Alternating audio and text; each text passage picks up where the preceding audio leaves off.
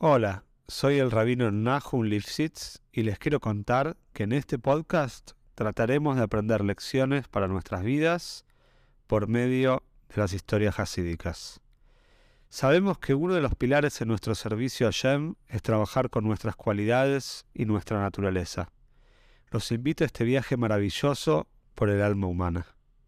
Si querés apoyar este podcast, te pido que lo difundas entre tus conocidos, y si querés dedicar una historia, podés entrar en contacto conmigo por medio del mail que figura en la descripción. Te deseo que disfrutes la historia y puedas encontrar una gran enseñanza.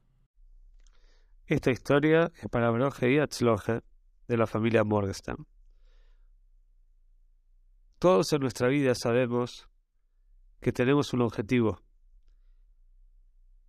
Tanto a la corta o a la larga, de alguna manera lo encontramos nos abrazamos con todas nuestras fuerzas, porque ese objetivo es el que le da sentido a nuestras vidas.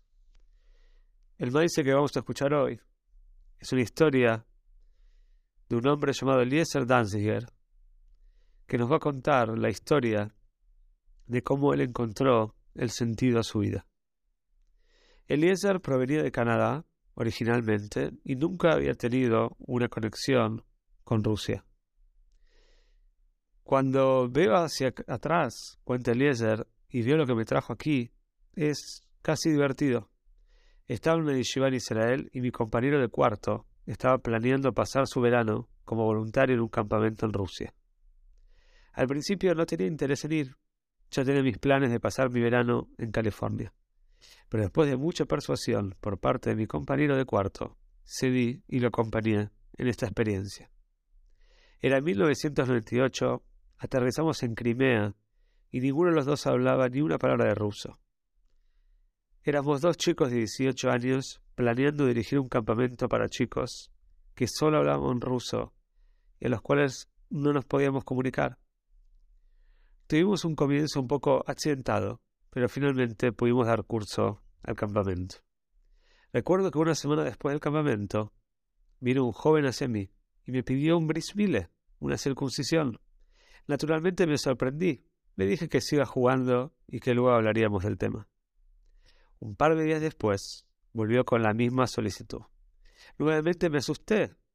Le dije que vaya a comer y que en otro momento íbamos a poder hablar y solucionar esta cuestión. Pero cuando volvió por tercera vez, me di cuenta que esto era algo que no podía ignorar. Así que esa misma noche traje el tema en una reunión de personal del campamento. El rollo Madrigim, el jefe del campamento, no se sorprendió. Me dijo, cada año viene un Moyel, que quien quiere un brismile lo recibe el último día del campamento. Estaba sorprendido. No podía imaginar cómo sería eso. Grupos de jóvenes, la mayoría muy alejados del judaísmo, cómo habían desarrollado una conexión tan fuerte en tan pocos días. Pero para mi sorpresa, el último día del campamento, algunos chicos pasaron por su brismile. Ese verano fue mi primer verdadero contacto con Jabal y con los shlichus de Jabal.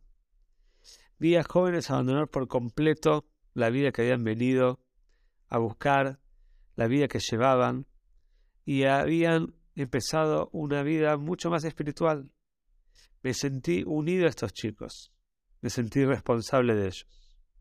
Los llamaba todas las semanas una vez terminado el campamento antes de Shabbat para preguntarles sobre sus vidas, cómo estaban, y pensaba realmente que era la única conexión que estos chicos tenían con el judaísmo.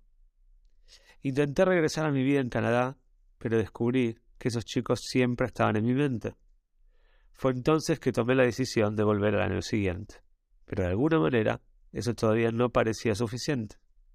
Estaba viendo que ellos estaban intentando con todas sus fuerzas volver al judaísmo y necesitaban un referente, necesitaban una persona que los ayude.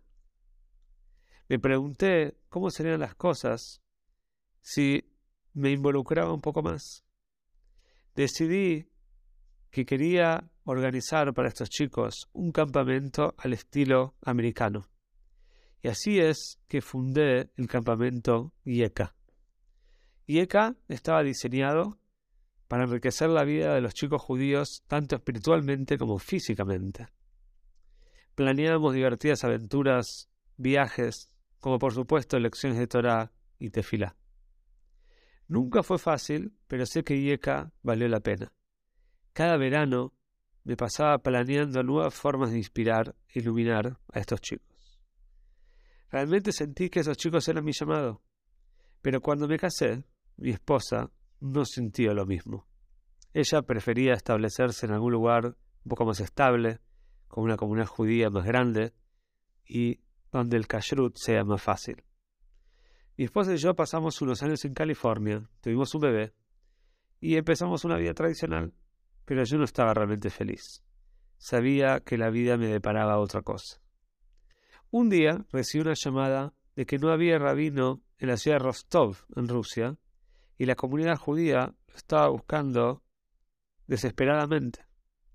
Mi esposa y yo charlamos el tema y luego de una larga discusión, ella accedió a visitar y ver por lo menos ver cómo era esta ciudad. Pasamos Shabbat ahí, oramos e hicimos Daven en este lugar, en una sinagoga de 150 años de antigüedad.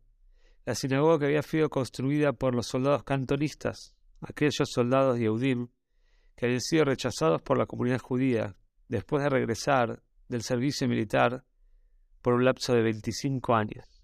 Los cantonistas habían sido secuestrados cuando eran niños y devueltos 25 años después. La comunidad los encontró ignorantes y no sentían con ellos una conexión. Pero estos hombres sentían una gran pasión por servir a Shem y decidieron construir su propia sinagoga. Es muy interesante porque en Rostov había doce sinagogas. Todas fueron confiscadas o destruidas, y curiosamente, la única que sigue en pie fue la sinagoga cantonista. Los pocos días que pasamos visitando Rostov fueron inspiradores. Nos encontramos con incontables personas desesperadas por conectarse con el judaísmo. Se sentían bendecidos de nuestra presencia. Cuando mi esposa y yo finalmente nos fuimos a Israel, que era la próxima estación dentro de nuestro viaje, los dos sabíamos que teníamos que volver. Esta es una increíble oportunidad para hacer algo realmente grande tenemos que volver a Rusia, le dije a mi esposa. Es nuestro llamado. Esa semana vendimos nuestras pertenencias en Pasadena, condujimos a través del país hasta el aeropuerto Kennedy en New York y abordamos un avión a Rusia. Ya pasaron 13 años desde entonces y nunca hemos mirado atrás.